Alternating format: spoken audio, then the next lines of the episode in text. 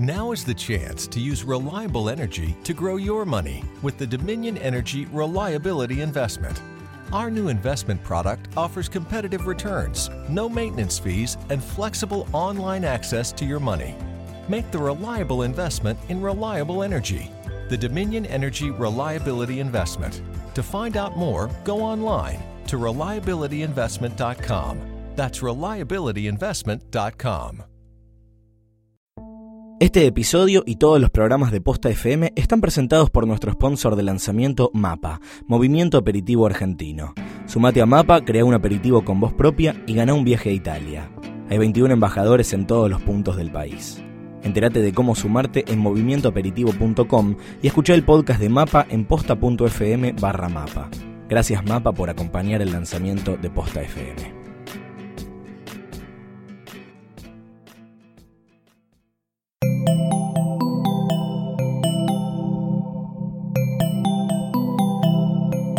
Bienvenidos a posta.fm, Radio del Futuro. A continuación, todo lo que siempre quiso saber sobre Batman y no se animó a preguntar en Alfred Pennyworth presenta.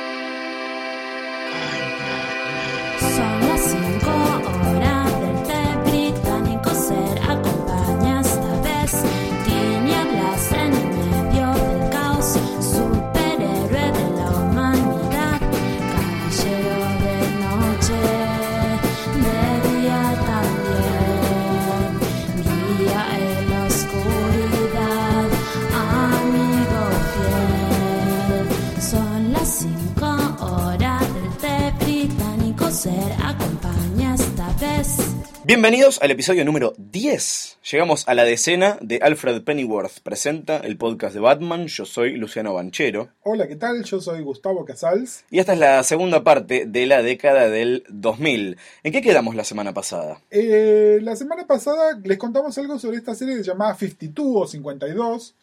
Eh, les contamos que básicamente les cuenta una historia de qué pasa en el universo de DC sin Batman y varios Bati-personajes. Y les comentamos que uno de los guionistas de esta serie es un señor del cual ya hemos hablado varias veces, que es el señor Grant Morrison. Autor de Arkham Asylum, esta novela gráfica de Batman que salió a fines de los 80, que a vos particularmente no te había gustado mucho. No demasiado, y, de todas maneras, mi problema en particular con Morrison y el personaje de Batman tiene que ver con los años en los cuales escribió la JLA o la JLA, donde de alguna manera él es el responsable de crear el famoso Batman infalible, eh, que se transformó en la caracterización canónica del personaje de ahí en más, ¿no? Los últimos 15 años prácticamente. Eh, el tema es, desde que Morrison escribió Arkham Asylum, ¿se acuerdan que les contamos? Les contamos de Karen Berger que fue a Inglaterra y, y contrató a los jóvenes talentos. De hecho, el más joven de los jóvenes talentos era justamente Grant Morrison. En el medio, Morrison se transformó en una estrella de rock, básicamente. Lo más cercano a, a un rockstar que tiene los cómics es Grant Morrison. Exactamente. Eh, esto en todo sentido, por su popularidad, pero también porque juega a que es el chico malo y juega al estoy siempre drogado. Es decir, es un tipo indudablemente creativo, un tipo con muchas ideas, pero que confunde tener muchas ideas con hacer psicodelia. Ustedes saben, la psicodelia es un gusto adquirido y no necesariamente para el gran público. Pero bueno, el tema es, Morrison se transformó en una estrella de rock, esto es indudable, no... DC tenía un contrato de exclusividad con Morrison, se lo hizo firmar.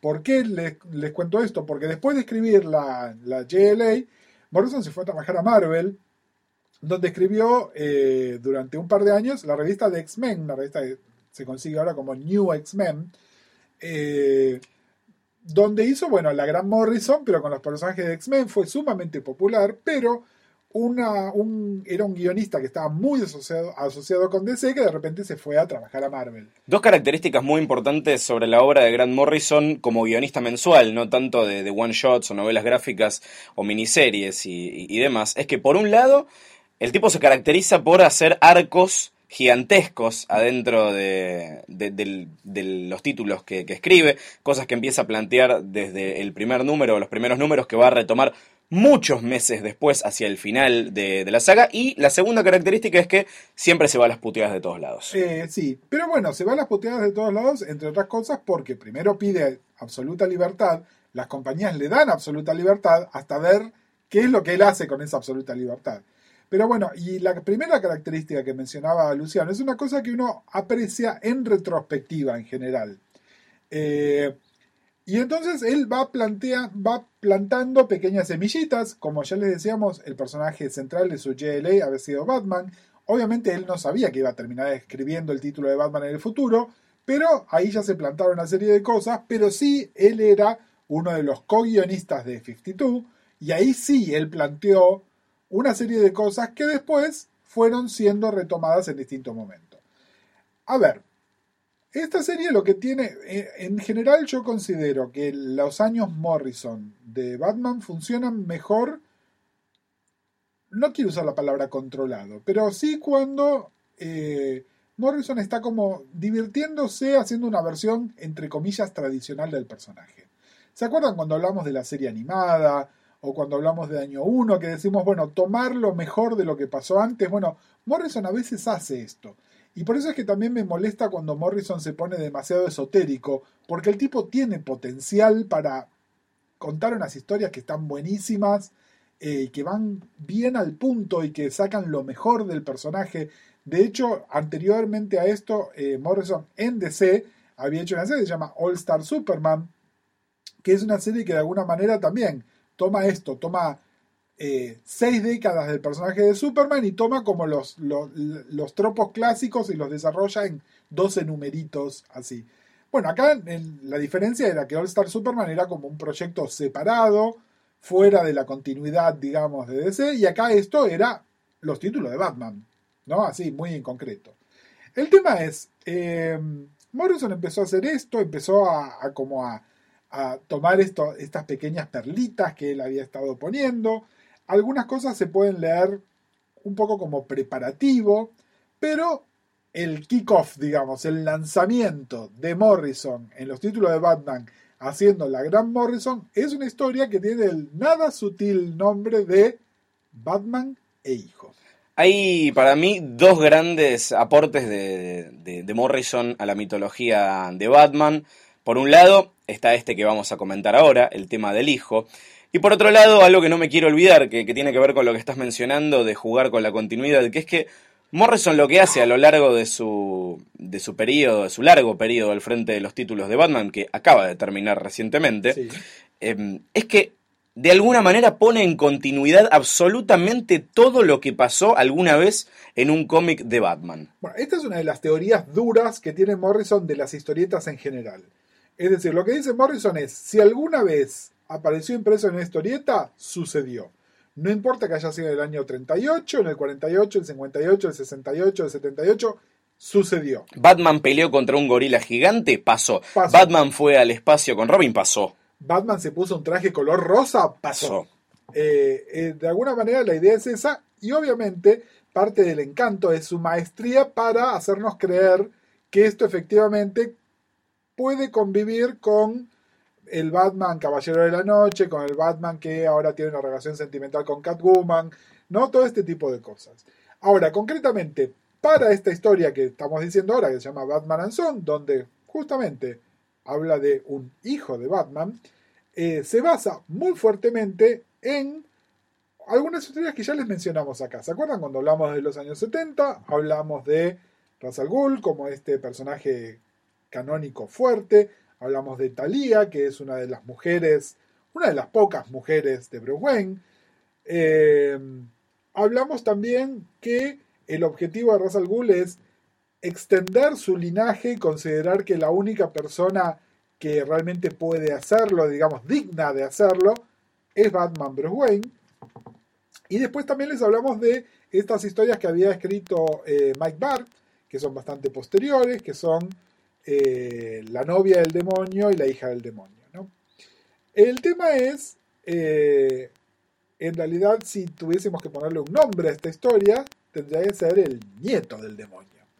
Porque básicamente la historia que hace es, en esta cosa que vimos en los años 70, pero que en la continuidad ustedes saben que se comprimen los años y no los personajes tendrían que tener todos 80 años o más. Eh, Es como los Simpson. Claro, algo así. Bueno, es la misma lógica. En esto que sucedió hace 10 años, porque todo lo que pasó en el pasado sucedió hace 10 años, hace 10 años, cuando Batman y Thalía tuvieron relaciones sexuales, no se cuidaron. Eh, ¿Cómo Thalía pudo ocultar el hecho de que había tenido un hijo de Batman, siendo que además Thalía y Ra's al Ghul siguieron apareciendo todos estos años y interfiriendo con la vida de Batman? Bueno, esa es una de esas cosas que quedan así medio como abiertas. Lo cierto es que Thalía tuvo un hijo y fue criado como lo que es, que es el sucesor lógico de Ra's Ghul. ¿no? Es decir, entonces fue alguien que fue entrenado, entrenado para matar, alguien que fue criado con la convicción de que es prácticamente un ser superior, es el nieto del demonio después de todo, Eh, así que bueno, con la arrogancia que viene asociada, y donde además sabía que su padre existía, pero no estaba permitido que interactuara con su padre, hasta que, por razones que no les vamos a contar en todo detalle, finalmente Talia viene, le chanta al pibe a Batman y le dice, arregla. A todo esto también tenemos que recordar que la relación entre Batman y el Robin actual, que era, era Tim Drake, estaba, bueno, después de lo de Stephanie no había quedado bien, acuérdense, Stephanie es esta Robin que murió, pero no murió, bla, historia complicada. Eh, Stephanie tenía una, una relación casi sentimental con Tim, Tim como que nunca se lo permitió, Tim toma una nueva, una nueva personalidad que es Red Robin, que es algo que viene una especie de homenaje a una historia que no mencionamos acá, pero muy importante, que se llama Kingdom Come. Eh, el tema es, no había un Robin y aparece este pibe, 10 años, totalmente este, entrenado, es el hijo de Batman, que además, como ya les decíamos, no nos olvidemos que es parte de sus obsesiones formar una familia, no una familia en el sentido de tener hijos, pero bueno, si lo que me trajiste es un hijo, bueno, nada, me trajiste al pibe, qué sé yo. Eh, y entonces tenemos finalmente un nuevo Robin, que es este niño que se llama Damián, cosa que no habíamos mencionado creo hasta ahora, Damián Wayne, que es el hijo de Batman. No sé qué opinás vos de Damián Wayne. A mí me gusta mucho la dinámica que introduce en la serie, porque tenés al, al- al Batman oscuro eh, y, y sobrecogedor, que de golpe se ve con la mm, obligación de criar a un hijo que además es un mocoso Es hinchapelotas. un mocoso insoportable. Eh, y acá es lo que me, acá mi, mi problema, digamos, puedo, puedo aceptar unas cuantas cosas con respecto a esto. Es más, me parece, me parece una, una ironía simpática que sea el hijo de Thalía, eh, que sea producto de estas historias que conocíamos. Eh, me cierra la edad que tiene, es decir, es vuelta a un Robin que es Muy, muy jovencito. muy, muy chico. Eh, lo que pasa es que también, lo que tiene este chico, básicamente, acuérdense, hablamos de que fue entrenado como un asesino. La última vez que tuvimos un Bati personaje que era abiertamente un asesino, ¿se acuerdan? Hablamos de Azrael. Y Azrael no dejaba de ser una especie de comentario, o tal vez hoy en retrospectiva lo podemos ver como un comentario sobre la hiperviolencia y sobre lo que Batman no es. Ahora, de repente tenemos a este chico que está en continuidad, haciendo esto, y que mucha gente lo empezó a idolatrar. Es, mirá el pibe cómo le rompió la cabeza a uno. Y en realidad es medio como un anatema al principio de Batman. Y esto va a tener una consecuencia que creo que estar un poquito mejor reflejada en, un cachito. Vamos a hablar en unos minutos de esto. Porque además, y acá lo que les decíamos de eh, Batman, eh, Batman, perdón, Morrison, mira que, que fea confusión, pero qué lógica también al mismo tiempo. Eh, de Morrison metiendo pequeños elementos que después retoma y que a veces uno no sabe si es una pista de algo que va a ser en el futuro o simplemente un capricho que después él toma y resignifica.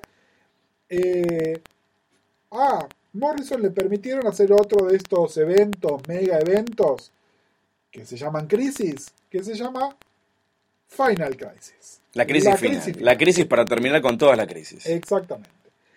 El tema es, como Morrison a su vez estaba escribiendo los títulos de Batman, acá se hace medio un enchastre, y es más, Yo los desafío que ustedes traten de leer todas estas historias y le encuentren alguna coherencia. Eh, hay que ver cuánto fue problema de plotting de Morrison y cuánto fue además problema de eh, temas de coordinación editorial. Para mí tiene que ver con un malentendido editorial 100%, que se le suma la, la locura que ya viene cuando le das algo para escribir a Morrison. Exactamente, pero bueno, lo que necesitan saber de todo esto es que lo que sucede en una historia que se llama Bat- Batman Rip, saben lo que es Rip, ¿no? Eh, Rescate in Pache, es decir, Rest in Peace, que en paz descanses, Batman, que en paz descanses. Eh, Que después Morrison retroactivamente dijo que significa Rot in Purgatory, pero bueno, esa es una morrisoneada total. Una morrisonera. Pero básicamente lo que ustedes necesitan saber, eh, Batman se muere. Antes de todo esto, pasa una serie de delirios, pero estos sí que son delirios, delirios de droga fuerte, ¿no?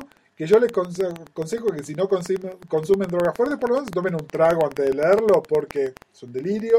Un delirio que además refiere a cosas. ¿Se acuerdan cuando les hablamos de Batman en los años 50? Bueno, Morrison de repente decidió que hay cosas que habían pasado ahí que eran canónicas. Cosas que además nadie leyó, porque son cosas que no están reimpresas o que si están reimpresas a un lector con sensibilidades modernas no le interesan, ¿no? Eh, De hecho, Morrison mandó a reimprimir todas esas eh, historias y sacaron un libro que es simpático y viene con una introducción suya. Exactamente, que es, Pero este, es como es el, decís. este es el material de referencia que ustedes Sí. tendrían que leer. Y es un, No, un cocoliche, pero bueno, total. Eh, el tema es, se manda un poco también la, la gran hash, ¿no? Es decir, aprovechar esta mezcla de delirios para que aparezcan personajes que hacía rato que no aparecían, para retomar, por ejemplo, al Joker con lo que él consideró que era la caracterización definitiva, que es la que hizo él en Arkham Asylum 20 años antes, cosas como esa. Em, vuelve el batiduende. Vuelve- no lo hemos mencionado acá. Mind, exactamente. Eh, nada, como pueden ver, eh, es un delirio. No vamos a negar que es un delirio que muchas veces es divertidísimo, pero en términos de, de Batman es imposible. Y además, era imposible para cualquier otro creador que estuviese trabajando en el universo DC y tratando de hacer algo con Batman, coordinar esto. Era incoordinable.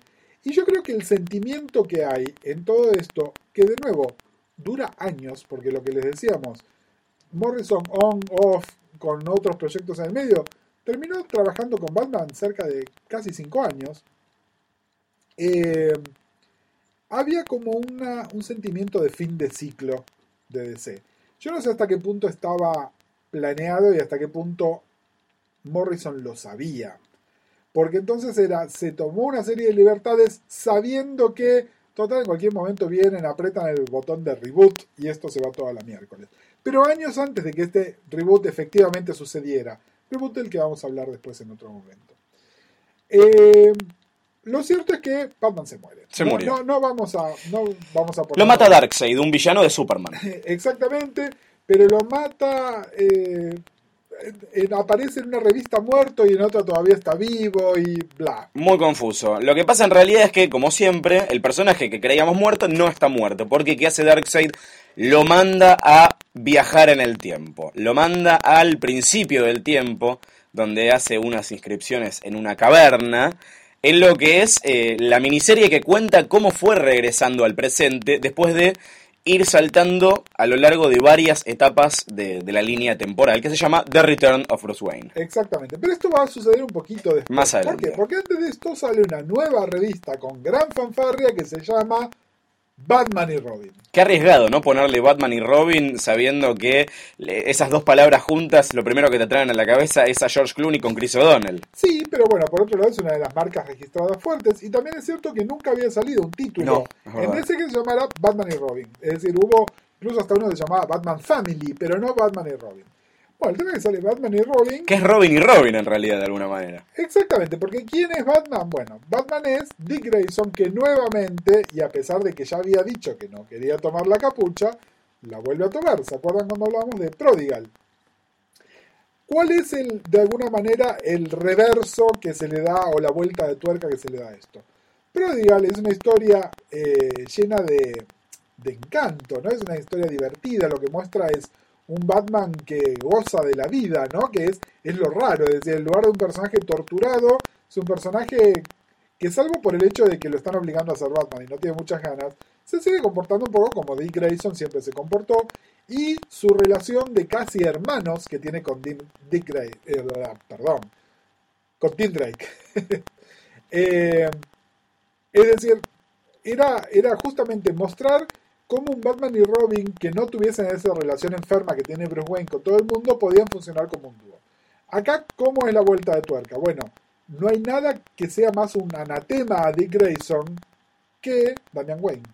¿No? Es justamente todo lo que tiene de positivo en su punto de vista y de sentido de la justicia y de sentido de asociarse con otras personas. Porque acuérdense, no sé si lo mencionamos acá, pero una de las características distintivas de la caracterización de Dick Grayson desde principios de los 80 hasta ahora, que es alguien que crea grupos, que crea familia, es alguien que tiene una buena relación con prácticamente todos los superhéroes del universo DC, es una persona querida, es una persona agradable.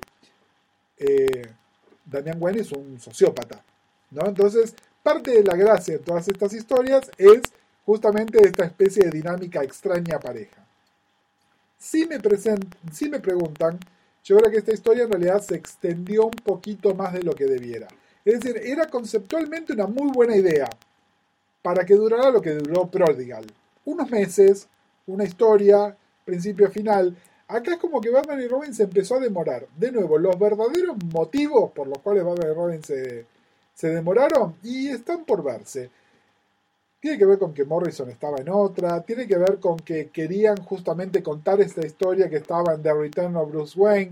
No sé, es medio complicado. El tema es que lo que empieza siendo un chiste agradable termina siendo una historia que se prolonga tal vez un poco demasiado. Sí, lo que ocurre en realidad es que cuando Darkseid lo manda al.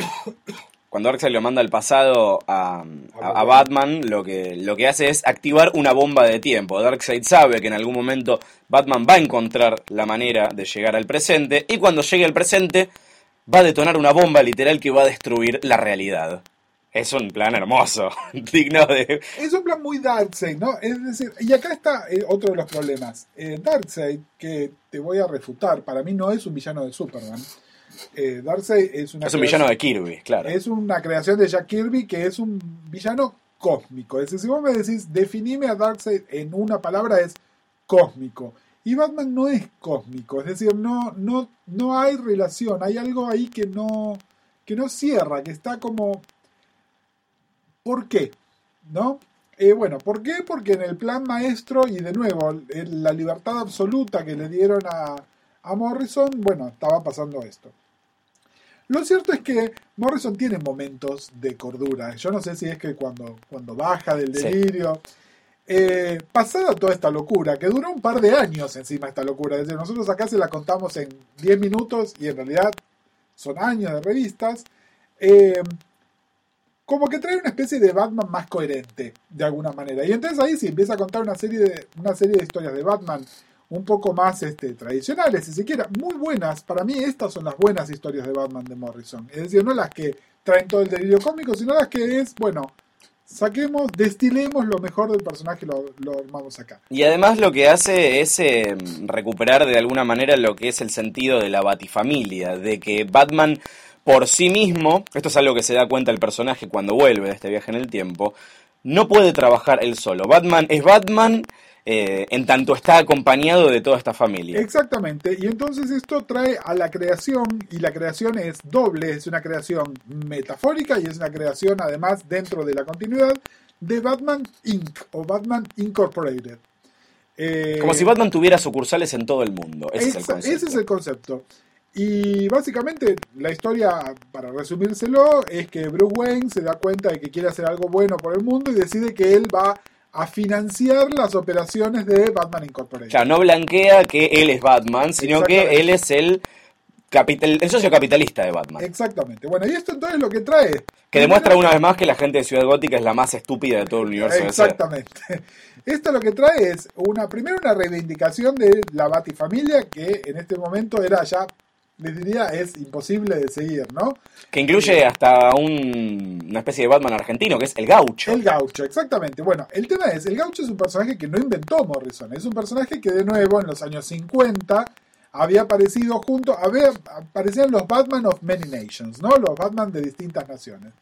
Eh, en general estos personajes quedaron totalmente olvidados, acá de alguna manera los vuelve a traer Morrison. Es divertido lo que hace, pero a mí me gusta más todavía lo que pasa con, con la familia de personajes de Batman que estaban en Ciudad Gótica, que en este momento era enorme. Es decir, acuérdense, tenemos a todos los ex Robins. ¿Por qué digo todos? Porque bueno, tenemos a Dick, que es Nightwing. Tenemos a Tim, que es eh, Rat Robin. Red Robin. Tenemos a Stephanie, que está revivida y es la nueva Batgirl. Tenemos a eh, Cassandra, que es la Batgirl del medio que había salido en, en No Man's Land, que ahora es The Black Bat. Tenemos, por supuesto, a Oracle, tenemos a Catwoman, que de nuevo sigue siendo un personaje de, moral dudosa. Tenemos a el revivido Jason Todd, que es un villano, pero en realidad es un antihéroe, que bla. Y entonces, bueno, de alguna manera es, bueno, cómo compatibilizar todo esto. Eh, cuando Batman Inc. se estaba empezando a poner buena y empezaba a tener onda, apareció el Cuco, el verdadero villano de esta historia. El Darkseid de la empresa, dice. El- el- nuestro némesis, el señor Dandy Dio. Pero creo que esa es una historia que tenemos que dejar para otra semana. Sin duda. Yo quiero hacer un paréntesis porque fue lo que hicieron con esta historia también y, y recomendar algo que salió en medio de todo el caos que fue Batman Rip y Final Crisis, que es como una, una oda, una despedida a Batman, a cargo de Neil Gaiman, autor de, de Sandman, entre muchas otras cosas, que es Whatever Happened to the Cape Crusader. Exactamente, esto eh, inspirado en la clásica historia que hizo Alan Moore cuando se decidió abandonar la continuidad clásica de Superman. En la crisis darle- original. Exactamente, para darle lugar a, a la reinvención de John Byrne, eh, Moore sacó una historia llamada Whatever Happened to the Man of Tomorrow, ¿no? Y de alguna manera esto es una especie de homenaje tomando los mitos de Batman y poniéndolos ahí. Eh, también- Es una burbuja en el tiempo. es una burbuja en el tiempo. Toma. A ver, eh, a mí me gusta muchísimo lo que hace, lo que hace Gaiman. También considero que como que retoma algunas cosas que ya hizo. Los que hayan leído Sandman, eh, hay algo parecido a lo que sucede en una historia de Sandman, que es la que cierra, que se llama The Wake. Es un poquitito como The Wake. En la que aparece Batman además. En la que aparece Batman además, pero en lugar de ser un The Wake para Morfeo, que es el personaje principal de, de Sandman, es un The Wake para Batman Bruce Wayne. Eh, nada, tiene su encanto. eh, nada, tiene su encanto nada más. Me parece que no está a la altura de otros grandes momentos, o incluso no está a la altura de lo que estaba pasando en Batman Inc., que me parece que es de las cosas más, más interesantes que hizo Morrison en los años que tuvo el control del personaje. Ya estamos redondeando la década del 2000, una época muy importante para, para Batman, pero nuevamente va a ser momento de hablar de lo que está pasando fuera del, del papel, cosas que están pasando en la pantalla grande, porque después de la debacle que significó eh, que Joel Schumacher haya roto los juguetes cinematográficos con la Batman y Robin que comentábamos recién, las llaves del auto le fueron entregadas a un Nobel director por ese momento de nombre Christopher Nolan, pero esto también es otra historia. Exactamente, de la que vamos a hablar la próxima semana. Busca Sals, muchas gracias. Luciano Banchero, gracias a vos.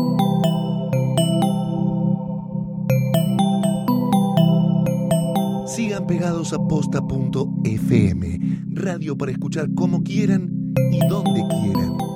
Posta.